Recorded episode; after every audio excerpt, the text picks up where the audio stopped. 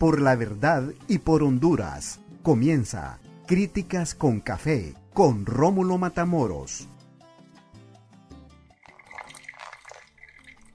Hola, ¿qué tal están? Buenas tardes, buenas noches y buenos días. Bienvenidos a Críticas con Café. Hoy, hoy es martes, martes 15 de, de marzo de 2022. Transmitimos desde la capital hondureña Tegucigalpa y Comayagüela, municipio del distrito del distrito central.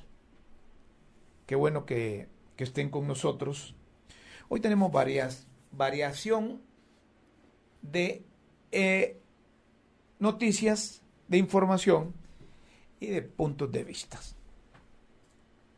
Han habido sendas reuniones hoy que luego les vamos a hablar porque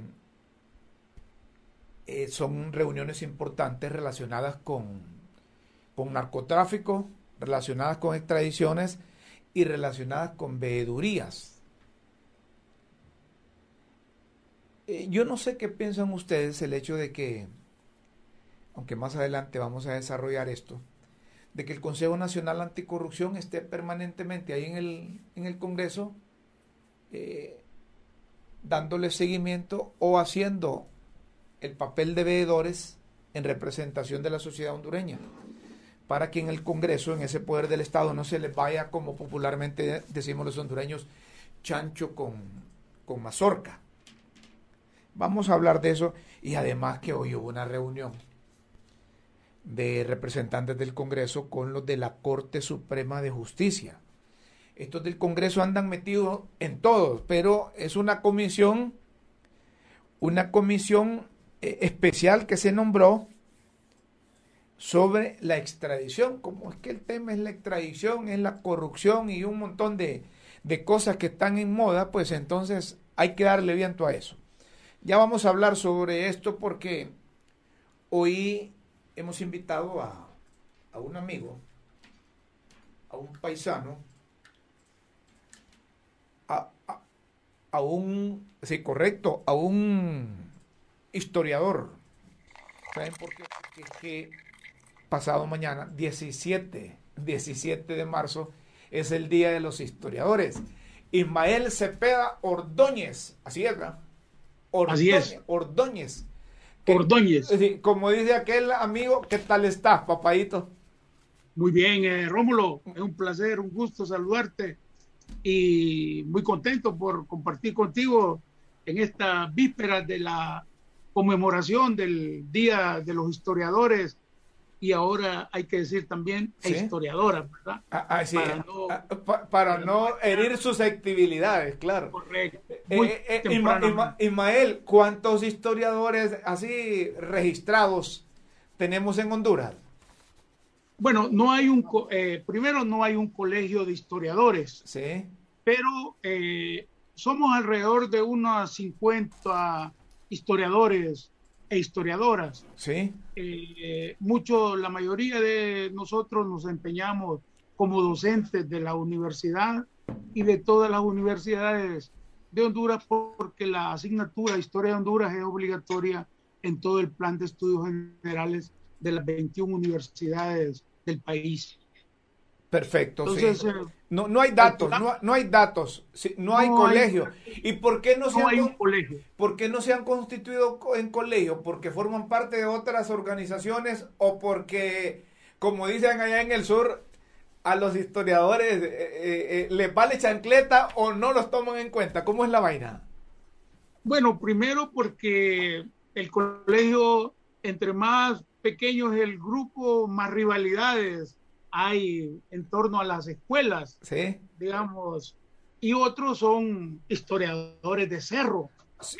Así como hay generales de cerro, hay también historiadores de cerro. Es decir, aquellos que no tienen formación académica, pero eh, parece mentira, pero los que más producen actualmente trabajos historiográficos son muchos de estos historiadores que denominamos no académicos. Sí. Eh, es decir, que usted va a Olancho, por, de, por poner un ejemplo, estado el profesor Heriberto Flores, que ha escrito Don Blas Galea, Don Darío Uceda. Sí, hay eh, muchos historiadores, o en Ciguatepeque, digamos, o en Comayagua, hay muchos historiadores que no forman parte de esa planilla de historiadores académicos, pero que su producción historiográfica es muy importante. Contribuyen mucho a la historia del país y a rescatar muchos antecedentes de pueblos, de departamentos, que, que los historiadores académicos no los tenían eh, eh, registrados. Y me parece que, que eh, la academia y los autodidactas, los estudiosos, deberían, no sé si ir a la par, pero no desechar ese recurso humano que, es muy importante, porque en Choluteca, por ejemplo, de donde somos nosotros, ¿qué historiadores te recuerdas? Además de, tu persona, lógicamente, porque es el que, no porque te tenga aquí, pero se, es el que ha sobresalido de, en los últimos dos siglos. Digo, en los últimos dos siglos porque tuviste la oportunidad de agarrar el siglo 2020 y parte del 2021. No es que, que estás viejo. Bueno, ahora tenemos nuestro amigo recordado Miguel Mercado. Sí, eh, Michel. Fue uno de los pioneros en los trabajos de, si bien es cierto, no publicó, que esa es una desventaja que tuvo Miguel, no escribió, pero está David Ojara. David Ojara eh, Castro ha publicado un libro interesante de Choluteca Malalaca eh, allá por el 2008 y luego también estuvo eh, un trabajo sobre el corpus que le llama el pueblo dorado, que es un poco todas las tradiciones del lagarto de oro, y de toda la riqueza del clavo rico. Entonces, eh, David es... Luego este, es el Chele, este es el Chele, el Zarco. Sí, el Chele que vive en la zona donde jugábamos en aquel campo del León Libertador. En el campo León Libertador o en el San Juan Bosco. Más en el Yo creo que estaba más al San Juan Bosco. Más al San Juan Bosco, correcto, sí, allá en la parte baja. Eh, allá donde vivían los Ojara, donde vivía el finado Chucho Armijo y, Carlitos Marriaga, toda esa gente por ahí, sí. Ah, entonces, hay, gente que, vale la pena que se mencione porque hoy en día se desconoce, porque hay historiadores, como tú llamas, que son eh, empíricos, autodidactas, pero que han contribuido con sus escritos y, y sus publicaciones, que quizás no se han hecho trascender, pero que ahí están cuando son necesarias, aparecen. Don Joaquín Salinas, ¿te acuerdas de aquel señor que siempre paseaba con un bordón, que era abogado? Él escribió hace unos años, también poco antes de, fallecer, una, un trabajo monográfico de Choluteca. Eh, recoge tradiciones. Un pariente que también fue de, de Michel Mercado, el profesor Eduardo eh, Hernández, que es el papá de uno que fue ministro de Economía, que lo recuerda Darío Hernández, en tiempos de Ascona. Tú que has cubierto por muchos años la crónica institucional eh, del país, recordarás, él vivió, él vivía en, el progreso. Por cierto que, por cierto que Darío, murió recientemente, ¿verdad? Sí, pero tiene un hermano también que fue oficial del ejército que él ha seguido la trayectoria del papá, pero más en el área de la literatura. Eh, él ha publicado algunas novelas y el área de cuentos. Él vive aquí en Tegucigalpa, este oficial, no recuerdo, pero es de apellido Hernández. Pero el profesor Eduardo eh, Hernández escribió una, una bonito trabajo sobre Choluteca que la universidad incluso le publicó un, un libro que se titula Las bellezas de Honduras. Eh, la editorial en los años 80, la editorial universitaria le publicó Rómulo esa, esa obra, así que eh, ya vamos mencionando. Claro. También está el, profesor uh, que trabajó mucho en el José Silver Valle, un muchacho joven que escribió una monografía sobre el Instituto José Cecilio del Valle, eh, de apellido Ordóñez.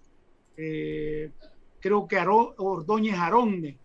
Aronne, correcto. Eh, de, la, de, la época de, de, Abel Carrasco.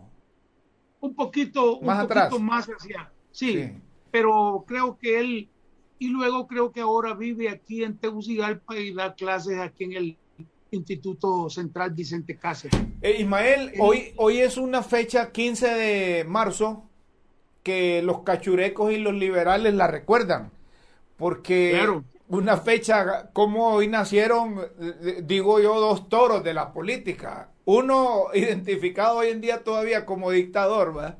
porque estuvo en el poder bastante tiempo, don Tiburcio Carías Andino, y otro que, que fue un político de, mucha, de mucho prestigio, el eh, don Modesto Rodas Alvarado. Don Modesto Rodas Alvarado. Pero aquí tenemos una publicación, a ver producción si me la ponen ahí. No sé, fíjate que aquí hay una, una producción, no sé si tú la tienes. Eh, dice El Nacionalista, que es un semanario político pro Carías. Sí que se eh, correcto que, que, se publicó en Choluteca por parte de, de, Ramón Padilla Cuello sí, sí. ¿Te, acuerdas? Mira, sí, el poeta. Mira, sí, mira que yo no tenía esto, pero aquí los de producción como andan andan aguja, aquí me consiguieron esto y dice el Ocholamo ha empezado sus actividades manifiestas en este departamento sus eh, trabajos habían sido hasta ahora solamente por lo bajo y bastante indeterminados, tal que hasta se habló de una posible unión con el tostismo. Esta parece no haberse perdido o podido llevar a cabo, aunque en el fondo la mayoría de ambos grupos la ha deseado ardientemente, porque esa sería la única manera de hacer menos notorio su fracaso. Una, una parte de la introducción publicado el 26 de julio de 1928. Se tiraban mil ejemplares y yo creo que solo era, tal vez tú me ayudas, solo era la primera plana, no había otra. No, era como un cuadernillo de una de unas dos páginas, ah, como un ah. volante, ah, un volante político, eh, que luego en la otra parte siempre estaba lleno con todos aquellos desafectos del partido, de un partido o del otro. Es decir, en esa época, para bajarle un poco la moral a, los contrincantes, les publicaban que en el corpus, en el corpus, fulanos, sutanos y menganos habían desafecto, digamos, en el caso del Partido Liberal. Mira, que aquí, aquí, aquí aparece una nota, yo no sabía, dice, el 19 del corriente, está hablando del mes de julio de, de 1928, murió, dice, en, murió en Namasihue nuestro correligionario y amigo don Manuel Argeñal, quien desempeñaba la alcaldía municipal de aquel pueblo. No, yo te voy a ser sincero, no, nunca se me cruzó por la mente que un Argeñal había estado de alcalde allí en, eh, en Namasihue. Pero traemos esto eh, a colación porque estamos hablando de la historia de Honduras y sobre todo de dos personajes políticos, uno nacionalista y el otro liberal. Don Tiburcio Carías Andino, ¿tú crees que hoy en, hoy en día eh, eh, el doctor Carías estaría dando resultados así como era su comportamiento, su actitud? No, yo creo que el contexto histórico en que Carías estuvo más de unos 12 años después de su elección, porque hay que establecer, Rómulo, que los primeros cuatro años del general fueron, digamos, legales. Fueron buenos, fueron buenos, decimos fueron buenos constitucionalmente. Ajá. Luego, en el 36, cuando se plantea la elección, el Congreso se convierte en una asamblea constituyente y le prorroga seis años hasta el 42 para que continúe en el poder. Ahí, ahí quedó con 10. Después, los otros seis. Los otros seis ya en el, hasta el 48, digamos, cuando ya van las elecciones, cuando Galvez gana ya para enero eh, del 49. Sí. Pues resulta que hoy realmente sería eh, en, la historia no podemos hablar de, de supuestos. De supuestos, pero no encajaría, no encajaría, ¿verdad? No encajaría al modelo de dictatorial porque las condiciones realmente son más eh, volátiles, son más inflamables, por decirlo de alguna manera. Aún así tuvimos uno, ¿verdad? Porque a 12 años en el poder es, un imitador de, de, Tiburcio Carías Andino, el expresidente Juan Orlando Hernández. Sí, Juan Orlando básicamente ocho. Eh, los dos anteriores fueron los de Pepe Lobo. Correcto. Entonces, pero la única dificultad que yo veo es que eh, los que patrocinan las prolongaciones en el poder de los años 30 y 40, en el caso de Estados Unidos, el Departamento de Estado, hoy realmente le sería bien difícil, como lo comprobó con la cuestión de Juan Orlando, de sostener a alguien más allá de los periodos. El, el constitucionalista español eh, Aranguren, en un prólogo a una obra que se publicó sobre la historia de las constituciones en Honduras, dice en ese prólogo que el mayor error siempre en la historia de Honduras era el tema de la reelección.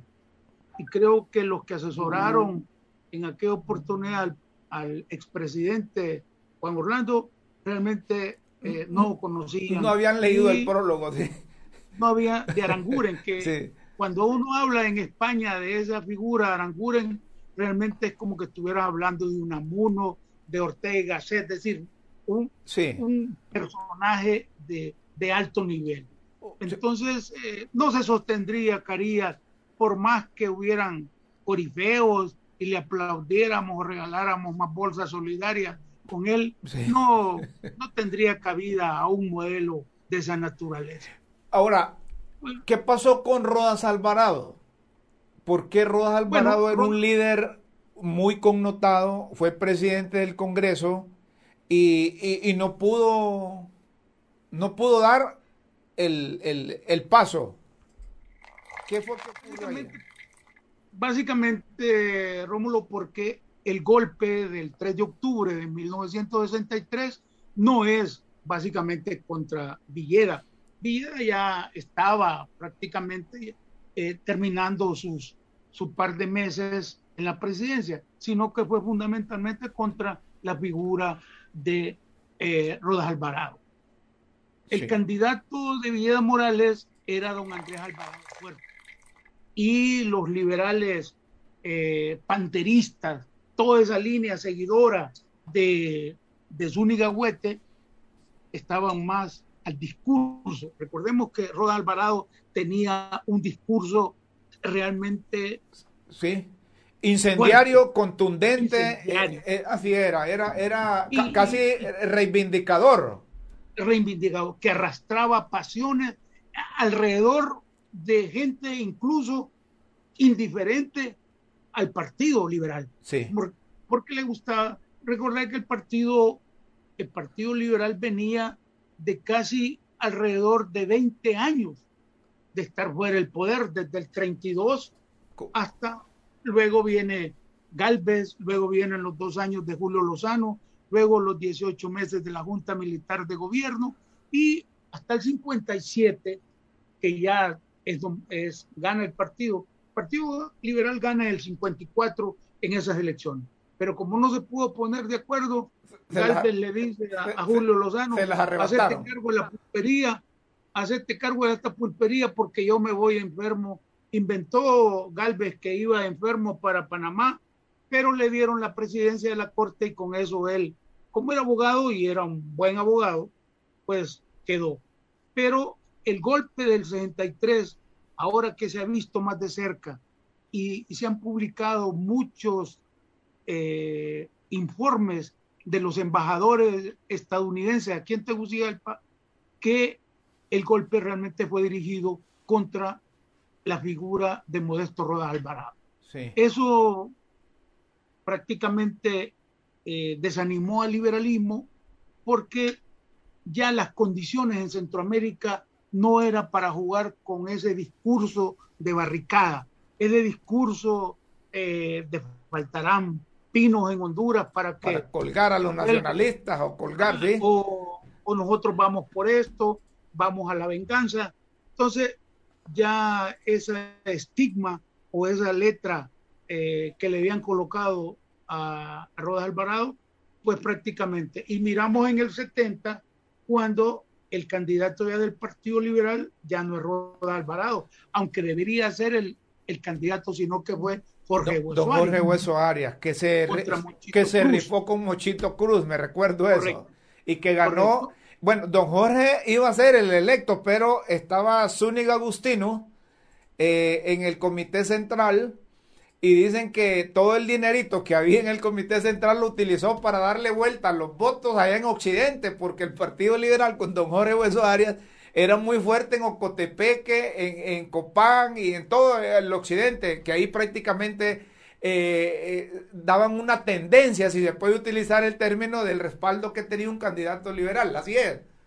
Sí, entonces ya después de eso, Rodas Alvarado, desanimado, ¿verdad? No volvió a participar, luego vino el golpe de Monchito eh, de parte de López Arellano en el 72, en diciembre, y luego vino aquel proyecto modernizante de López Arellano, de la reforma agraria, de la UAN y de toda la creación de Hondutel, CONADI, eh, la, el Cobana, la Corporación Hondureña del Banano. Es decir, López Arellano hizo un proyecto, por así decirlo, de refundación del país. Reformista. Reformista. Y mucho más profundo de lo que realmente hoy, y eso algunos analistas más adelante vieron que fue lo que impidió que Honduras se viera arrastrado en los años 80 a todos esos conflictos militares eh, que sacudieron a Centroamérica en ese momento. ¿Te acuerdas en qué año murió Modesto Rodas Alvarado? En el 79, en julio, ¿verdad? Cuando ya eh, empezaron de nuevo, ya los militares habían dicho con Policarpo García que ellos en una visita a Washington que iban a garantizar las elecciones. Se, se formó el Tribunal Nacional de Elecciones y luego, para el 80, aparece ya la candidatura de Roberto Sosa Córdoba como eh, para la Asamblea Constituyente. El pues, Partido pues Liberal arrasó, ¿verdad? Y, y, luego en el 81 que fuimos a las elecciones ya presidenciales. Te quiero, te quiero confiar algo, fíjate que en el 79 yo trabajaba con una compañía japonesa, Nikon Point, que hacía estudios de aguas subterráneas y me tocaba a mí hacer los estudios de la zona baja del sector de Marcovia, en esa zona de, Monjarás. Pues el, señor Modesto Rodas Alvarado tenía su hacienda por esa zona, yendo para, correcto, yendo para Ratón. y, me tocó entrevistarlo a él y, y, analizar sobre las condiciones del agua subterránea que había ahí. Y recuerdo que me dijo, pero vos no sos, de, vos no sos de esos de Lina que me le anda, me andan mal interpretando la reforma agraria. No, hombre, le digo, yo ando en otra, yo ando en otra cosa. Pero fíjate que no te puedo atender. Pasa adelante si quieres comer algo, me dice. ¿Verdad? ¿Comes algo aquí? Catín le dice, llamó al, al mayordomo que tenía ¿verdad? Y entonces le dije, mira, atendeme a este muchacho, él te va a dar toda la información, dije, porque él sabe cuántas cabezas de ganado tengo yo, cuántas vacas, cuántos caballos y todo lo demás, porque eh, eh, yo no me acuerdo, este es el que me maneja todo, y me dejó con, con ese hombre. Eh, con el tal Con el tal Yo lo recuerdo porque, porque yo estaba terminando la educación media allá en el sur. Ahora, volviendo al tema esto de la historia, ¿por qué en Honduras somos muy dados a los golpes de Estado? La otra vez hablaba con una gente y decía, ¿cuál es la diferencia entre Honduras y Costa Rica? Ah, me decía, que en Honduras hay, han habido más golpes de Estado y esto ha significado un retroceso para el país. Por eso es que nosotros estamos muy, pero muy atrás de lo que tiene Costa Rica. ¿Comparten ustedes eso? Bueno, realmente creo que los grupos de poder en Honduras no pudieron resolver sus propios conflictos ah, civilizadamente. Decir, aquí si nosotros revisamos desde el primer golpe de Estado que se dio en la vida republicana, que es cuando derrocan a don Dionisio Herrera, el primer jefe de Estado, en 1827, hasta 1932 contamos más de 100 intentonas de golpe de Estado y otros golpes de Estado. El último, obviamente, fue el del 28 de junio, que no pudimos resolver, ¿verdad? Eh, por la vía institucional esos conflictos. Antes, en el siglo XIX, si un general de Cerro no le parecía el presidente que estaba ahí, se tomaba una plaza, ponía una bandera y se proclamaba presidente provisional. Siempre tenía seguidores, porque lo primero que hacían al llegar a una plaza era pedir un empréstito a los pequeños capitalistas que habían, habían en ese lugar y luego lo repartían entre los seguidores. Eso también fue un mecanismo para ayudarles, porque el presupuesto era raquítico, como hoy que hablamos de dos billones, de, miles de, de, de Empira. Pero entonces nosotros, el último gran golpe en Costa Rica fue en el 48, ¿verdad? En cambio, nosotros del 48, ¿cuántos golpes de Estado han habido después del 48? Está el del 63, está el del 72, luego está todas las escaramuzas de los militares que se dieron golpes de barraca entre ellos, que a veces no los contabilizamos, pero a, a, López Arellano se lo quitó Melgar Castro, a Melgar Castro se lo quitó la Junta Militar, ¿de acuerdo? De, de Rodríguez, de Héctor Caraccioli, de Y luego, ya el último golpe, incluso no contamos con el del 85, que cuando el Irán contra alentó a Suazo Córdoba que le iba a dar dos años más, realmente fue la opción B de, del 85 que permitió una salida a ese conflicto. Porque si no, Suazo Córdoba se quería quedar otros dos años, porque el alegato que daban era que la constitución del 65 era una constitución de seis años de, de mandato y no la del 82, que según Suazo Córdoba, él había sido electo presidente de la Asamblea Constituyente bajo el espíritu de la Constitución del 65. Entonces, nosotros no hemos podido resolver institucionalmente o con los mecanismos de la propia Constitución porque si tú te fijas, en menos de dos meses, el Congreso ha debatido varios proyectos de reforma con una junta directiva que no tiene la legalidad. La legalidad necesaria, ¿verdad? Y aunque se molesten algunos, porque normalmente siempre nos atribuyen que, que hacemos los reclamos haciendo eco de Juancito Tortilla, ¿verdad? Pero no, pero pero yo soy uno de los que comparto el criterio que me expones en estos instantes en Críticas con Café de que la Junta Directiva del Congreso Nacional, por todo lo sucedido, no es legal. Expanda.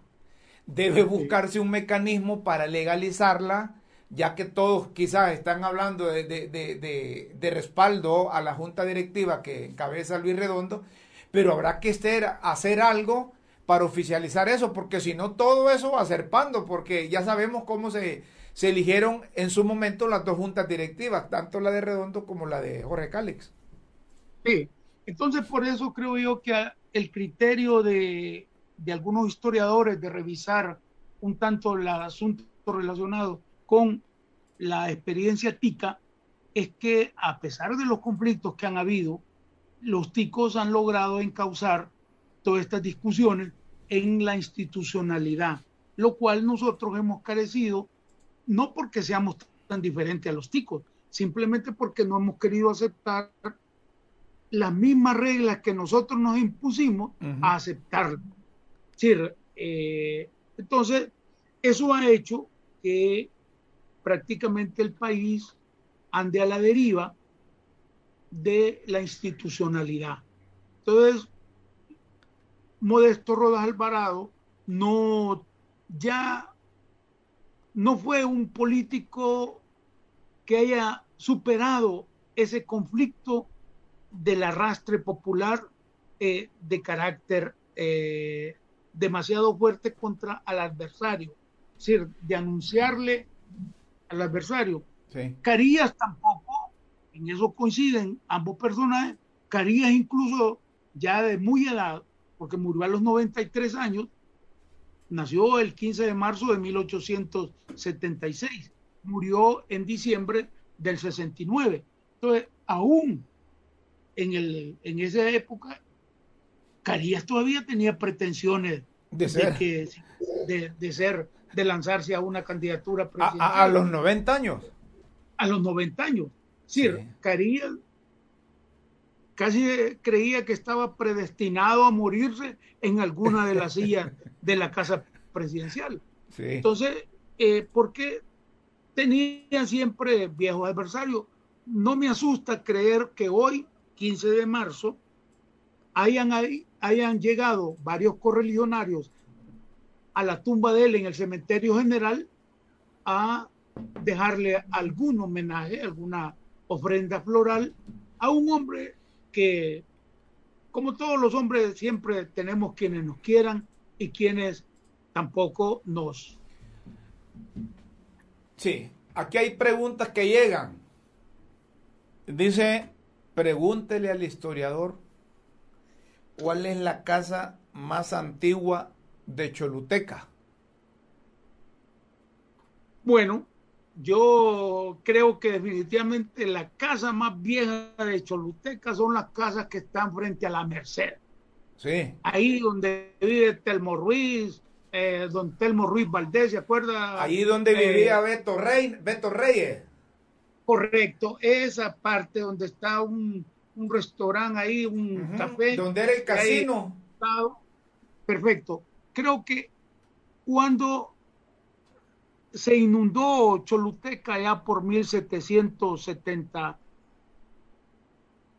que fue una inundación que luego le permitió que trasladaran y toda esa parte de lo que era el, la banda del río a la mano izquierda, prácticamente y eh, desapareció. Y las únicas casas que se tienen noticias, documentos que se mantuvieron son, son esas de la Merced. Fue la iglesia de la Merced.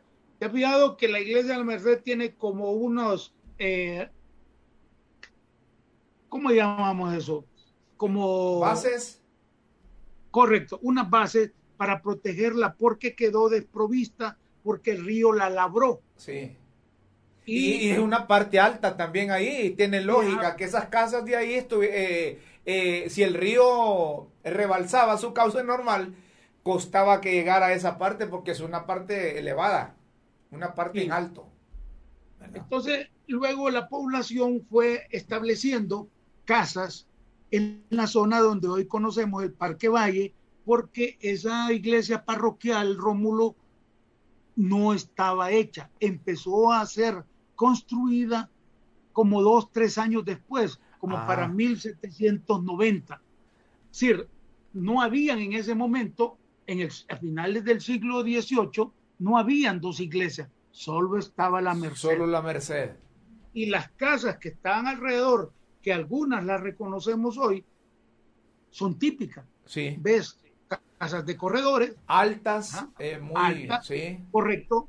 Con eh, tipo de madera que realmente eh, fueron de buenos lugares de corte de madera de color, ¿ah? algunas de caoba. ¿Cómo se han mantenido, verdad? Tantos años, más de siglos, sí. Correcto. Entonces, las casas más antiguas, a mi juicio, eh, es las casas que están alrededor de la Merced.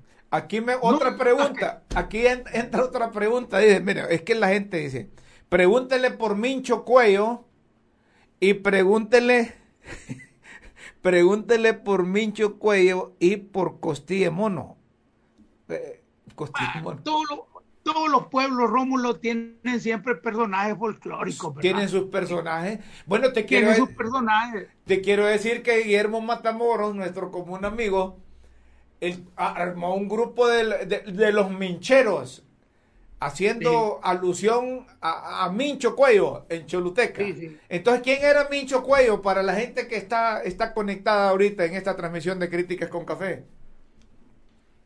Bueno, era un personaje importante que se llevaba en la zona del casino Choluteca, que trabajó en algún momento, también trabajó con los midenses, con don Julio Midense, y que vivía exactamente bajando hacia el barrio Corbeta, ¿verdad? Hacia la casa de doña Ángela Mía, ah, que ahí tienen, ¿verdad? Sí. ¿Se acuerda? Que, que está, digamos, a, al costado de la calle de por medio con lo que es hoy la Policía Nacional. Entonces fue un personaje que le atribuían como eh, es el Urdimales moderno, el Pedro Urdimales, esos personajes. Que, que era macho. La, sí, de las historietas españolas ¿verdad? del siglo XVII, XVIII, y que son recordados más por una jocosidad. Sí. La generación de nosotros, lógicamente, ¿verdad? Escuchaba todo un montón de, de cosas, de cosas relacionadas con Micho Cuello, correcto. Con Micho Cuello. Y, y más, un día nosotros estábamos platicando ahí y no reconocíamos que al lado estaba la señora.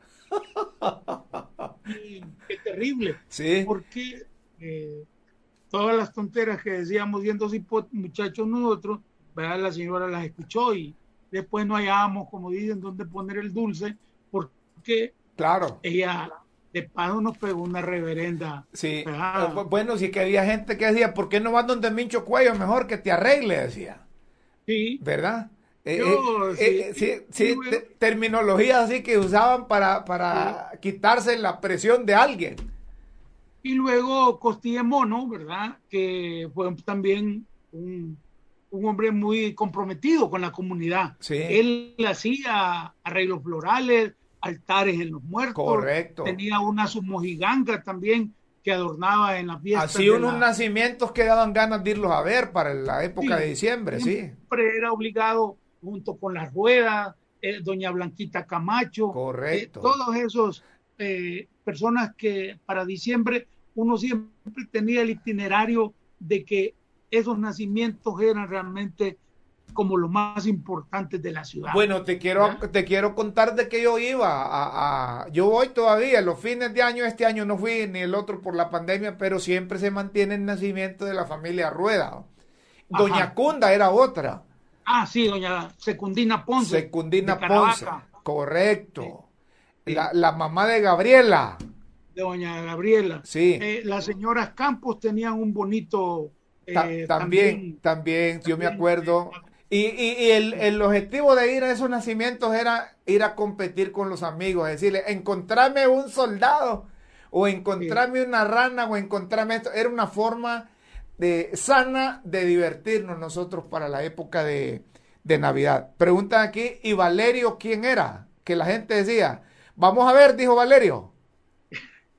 Bueno, a Valerio lo conocí, era un músico que quedó ciego, eh, vivía en, ahí en una de las casas de Orozco donde funcionaba el, el um, club de alcohólicos anónimos que dirigía don Pedro Maradiaga, el de Me acuerdo, la carpintería, de la el carpintería El Triunfo, allá en el barrio La Libertad. Sí. Correcto. Entonces Valerio era músico, tocaba muy bien acordeón, eh, tocaba también guitarra, pero los últimos años vivía ahí por las palmeras donde uh, los, años que yo todavía parece que distinguí algo, pero ya los últimos años vivió en ese, en la sede de los alcohólicos anónimos, ahí pasaba y siempre, eh, como él ya había perdido la vista, las la personas siempre tenían esa expresión, ¿verdad? Correcto. Eh, vamos a ver, dijo, dijo Valerio. Vamos sí. a ver, dijo Valerio. Y siempre andaba ¿verdad? con una llave dándole vuelta así, ¿verdad, dándole Valerio?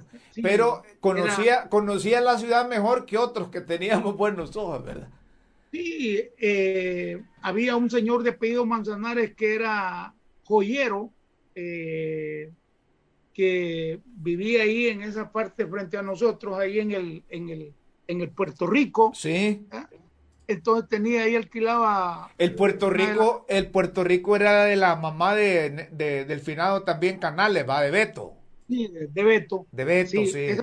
ahora donde está la parte de lo que es el, la colonia, ¿verdad? Sí. Eh, toda esa manzana que era de, de Don Espiridión, ahí tenía de este señor Manzanares tenía y él practicaba mucho, recuerdo, porque eran vecinos. Espiridión o con Orozco. Así era. Originario de, originario de Nicaragua. De Nicaragua. Sí, era un hombre, muy adinerado. ¿ah? Muy adinerado. Creo que bien dejó en efectivo unos 16 millones de lempiras. Ah, bastante. Eso equivalía a unos 8, millones de dólares. En aquel entonces era, bastante, era bastante dinero. Y una frase que le atribuyen a Espiridión o con Orozco de que alguien halló un, una maleta llena de dinero y que se la devolvió a él porque era el más adinerado y que él le dio dinero para que fuera a comprar un, un, un, lazo, ¿es cierto eso? Bueno, no la escuché, pero... No está, no está sustentada. No la tengo registrada. Otras expresiones de él sí va, pero, pero también lo escuché eh, con un señor que le decían el Pilunco, Arnulfo Guillén, que estaba pegado a la casa de, de, Mincho Cuello, ahí en esa esquina, eh, ¿te acuerdas? Donde estaba la migración, sí. bajando de... En la esquina, ahí vive todavía una hija de, de, Mincho Cuello, creo, o los nietos, porque alguien, eh, un nieto de él te está escuchando ahorita, se llama José, José, José Luis está escuchando ahorita el programa, entonces nieto de, de, Mincho Cuello y vive justamente donde estaba la administración de rentas para abajo. Ajá, correcto. ¿Verdad? Una cuadra hacia, hacia el norte.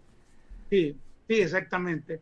Sí. Eh, entonces, don, don Espiridión era un hombre muy ocurrente, ¿verdad? Es decir, eh, todos los que lo trataron, tenía una marmolina Ajá. con la siguiente frase, Orozco vende todo lo que le compran y compra todo lo que le venden. Así. Así. ¿Lo, tenía, ¿Lo, tenía, escrito o era que decía? No, lo tenía escrito ah. eh, en una marmolina, una pieza de mármol, ¿Sí? ¿verdad? Eh, siempre había alguien que la limpiaba todas las mañanas como una, llamemos, eh, un ritual de que él le iba a ir bien ese día. Ah. Compraba todo, vendía todo y él le obsequió a Modesto Rodas Alvarado la propiedad de los prados. ¿Ah, sí? la, claro. La, que todavía son, eh, administran los hijos.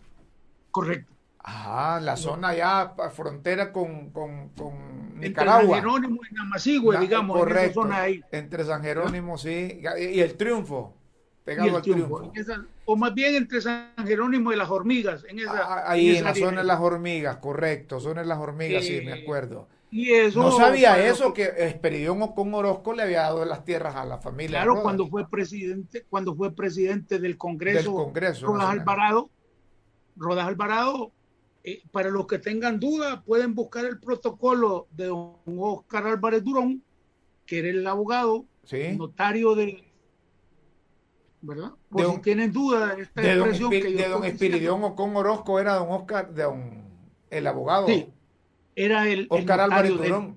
Bueno, pero es que yo tengo, yo tengo registrado que también de la nieta de Nena Ocon, nuestra común amigo, también era abogado Oscar Álvarez Durón, quien fue magistrado, del mismo estamos hablando. Sí, sí, el mismo, el mismo, el mismo Oscar Álvarez, que tenía el negocio bajando el parque hacia la escuela o subiendo de la escuela Tomás hacia el hospital.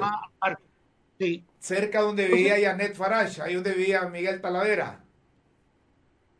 Ese era Alfonso López Muñoz. Alfonso López Muñoz, ah, sí. Ah, pero por ahí mismo, por ahí mismo tenían su. Después estaba de la escuela Tomás yendo para el parque. Era del banco para arriba, es cierto.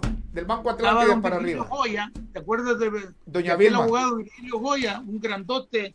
Y luego estaba la farmacia donde vivía el doctor Guillén Pinel. Correcto. Correcto. Sí, me acuerdo. El primero estaba doña Fema Sosa, la mamá de César Ortega y, de otros. De tiburón, sí, sí, sí. Sí, me acuerdo que, antes de llegar a la esquina casi de donde nació el sabio José Cecilio del Valle, ¿verdad? Por aquel lado. Exactamente. Correcto. Ahí, entonces, esos personajes igual. A mí, de todos los de, recordatorio es eh, eh, no solo Don Micho, sino también eh, un hombre muy, muy querido fue Costilla Mono. Costilla Mono. te voy a contar una historia, te voy a contar una anécdota de Costilla Mono. Estaba en el cierre de campaña el expresidente Carlos Roberto Flores en la cancha Guadalupe, cancha América, que la llamábamos, donde jugábamos fútbol. Y entonces estaba en lo mejor del discurso el expresidente Carlos Flores. Y de repente nos está viendo que se ve que como, como que se iba abriendo eh, el mar de gente que había ahí y era que Costilla Mono entró en una, en una bicicleta con unas mojigangas al lado y, paró el discurso el ingeniero Carlos Roberto Flores. Entonces, con la aquella característica que tenía, y este, ¿quién es, hombre? ¿Ah? Hay que esperar que llegue, porque si no, no están más enguasados con él que atendiéndome a mí. Tuvo que parar el discurso hasta que llegó Costilla Mono, ya así como decía él en la, bicicleta, casi cerca del estrado donde estaba el ingeniero Flores, continuó la vaina. Y había una transmisión directa de los principales medios de comunicación y se paró la transmisión porque el Costilla Mono entró eh, por eh, donde estaba la gente en la cancha Guadalupe. Ha sido muy, pues- muy agradable platicar contigo, pero concluyamos aquí en Tegucigalpa. En Tegucigalpa, la capital política. ¿Tú crees que va a llegar el momento de que esta constitución que tenemos, que tiene tantas leyes en Honduras, además de la misma constitución, tantas leyes que se han aprobado, que no les prestan atención o no les paran bola, que va a ser necesario constituirse o armar una constituyente o no hay condiciones? Bueno, las condiciones siempre se crean. Las condiciones siempre se crean. Yo creo que las fuerzas políticas pueden consensuar un nuevo proyecto de constitución que garantice nuevos derechos sociales, nuevas garantías ¿verdad? Eh, que muevan un poquito más dinámica la institucionalidad de Honduras. Entonces, yo lo que veo y la experiencia en la historia inmediata nos demostró que cuando es una iniciativa del Poder Ejecutivo, siempre huele a reelección. Es decir, siempre todas las iniciativas, y no solo de Mel, la cuarta urna, también la tuvo en el pasado la experiencia de Carías, la misma experiencia de otros como Manuel Bonilla, también Olanchano, don Francisco Bertrán Olanchano, Luis Bográn de Santa Bárbara, José María Medina de Gracias, eh, Medinón o Santo Guardiola de aquí de Tegucigalpa. Entonces, cuando vienen iniciativas de reelección de nuevas constituciones, y parten del Ejecutivo siempre tienen olor a la reelección. ¿Cómo quitar eso de reelección y que la gente piense en función de que llegó el momento de no seguir parchando la Carta Magna, sino que crear una nueva, una nueva constitución sin que vaya eh, contaminada con eso de la reelección? Porque por eso es que la gente no se, no, no, no se identifica con eso de la reelección, porque dice, ah, no, con eso de, la de una nueva constitución o una constituyente porque, como tú bien lo dices, suena a reelección que quiere quedarse quien está en el poder. O, promoviéndola. No, yo creo que podríamos, un primer mecanismo es constituir una, comisión de alto nivel que permita contratar eh, constitucionalistas verdaderamente interesados en un nuevo modelo de refundación del Estado de Honduras. El único de los problemas es que siempre vamos a meter los mismos que han estado involucrados.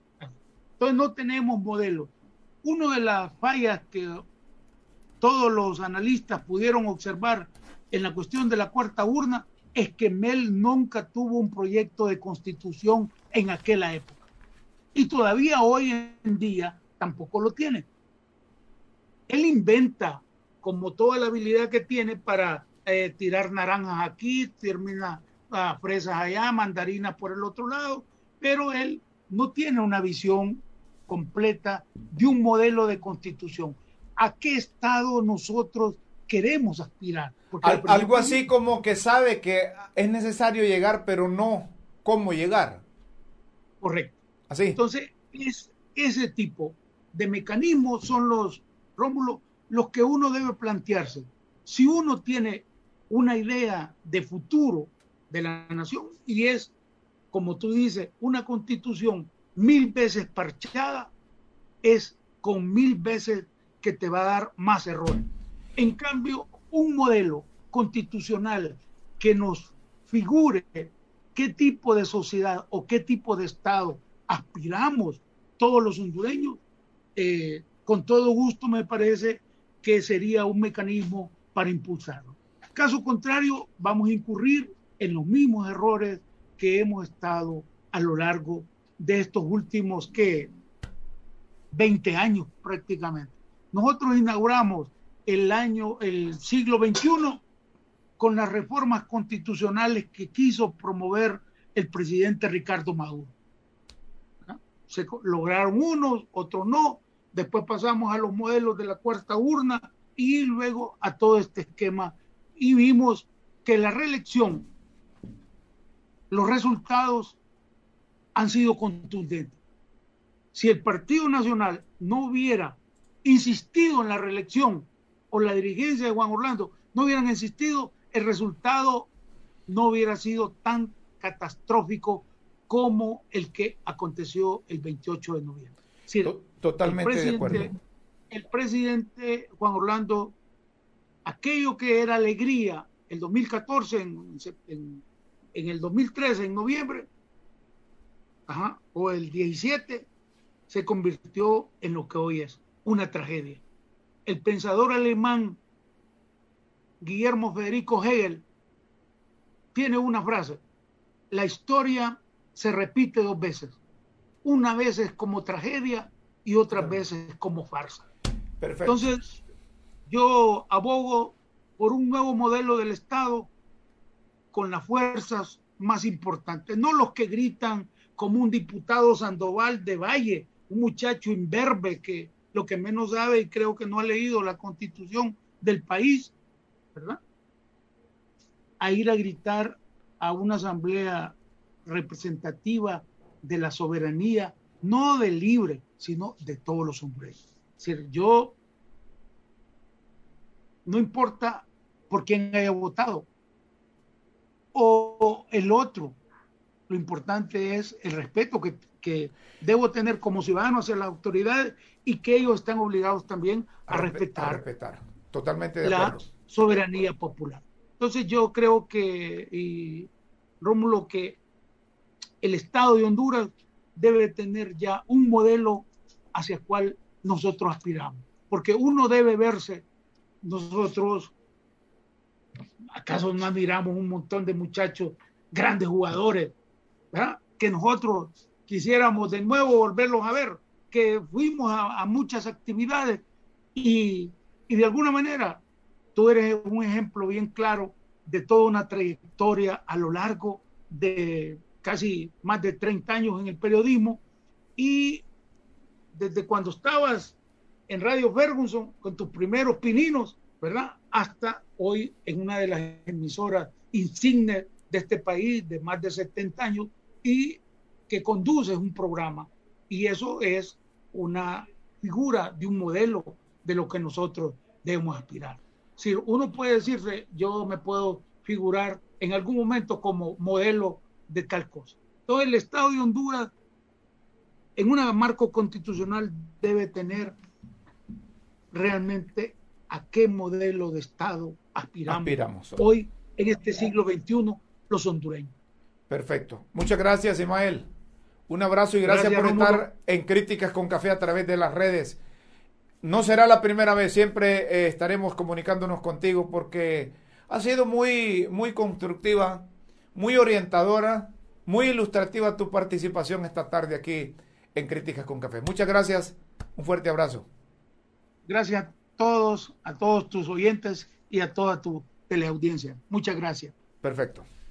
Ismael Cepeda Ordóñez, historiador. El que sabe, sabe. Nos separamos unos instantes aquí en Críticas con Café.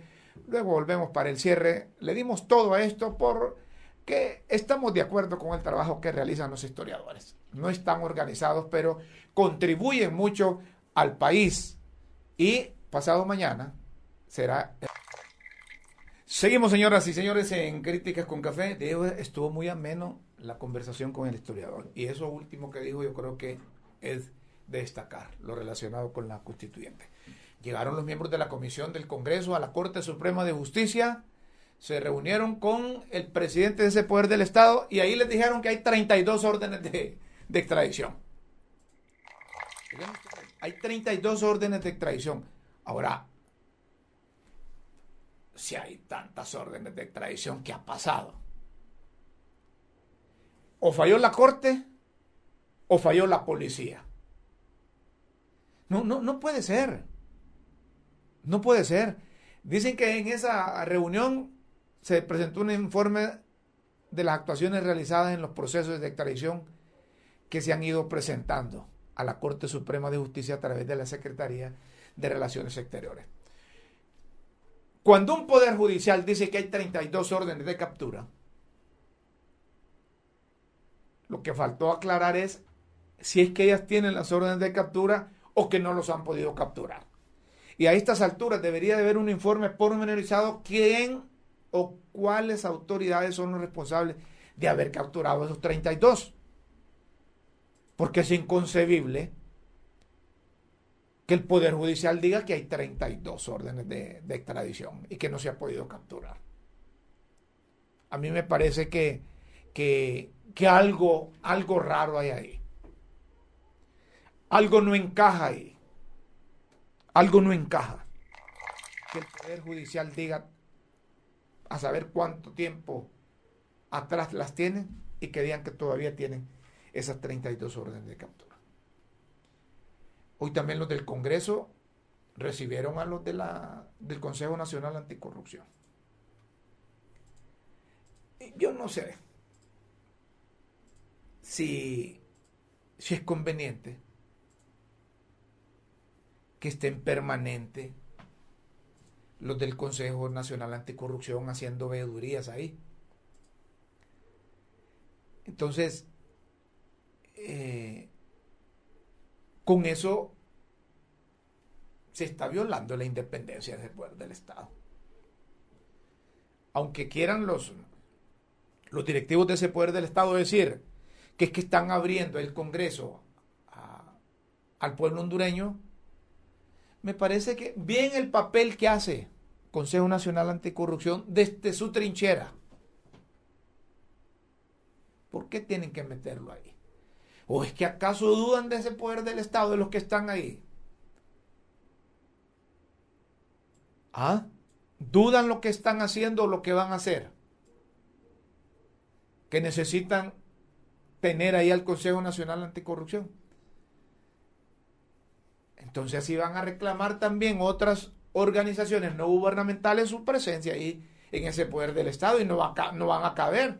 Por ahí les van a aparecer otras organizaciones y con igual derecho que el Consejo Nacional Anticorrupción que quieren estar ahí en, en vedurías. Miren, si ahora no se puede esconder absolutamente nada. Toda irregularidad que se haga en un poder del Estado sale. Sale a luz pública. Claro, hay unos que las esconden, ¿verdad? Por conveniencia. Hay algunos que se hacen los papos cuando hay cosas irregulares, callan o dan instrucciones a quienes las publican que no, no lo digan. Eso no es posible en pleno siglo XXI. Qué rápido se fue la tarde. Ya me están diciendo en producción que terminamos el programa. Perfecto, los esperamos mañana. Sí, cierto, son las 6 con 2 minutos. Los esperamos mañana de 5 a 6 de la tarde en Críticas con Café a través de las redes sociales. De lunes a viernes transmitimos desde la capital de la República de Honduras, Tegucigalpa y Comayagüela. Por hoy es todo. A nombre de todo el equipo que conforma Crítica con Café, nos despedimos. Buenas tardes, buenas noches y buenos días.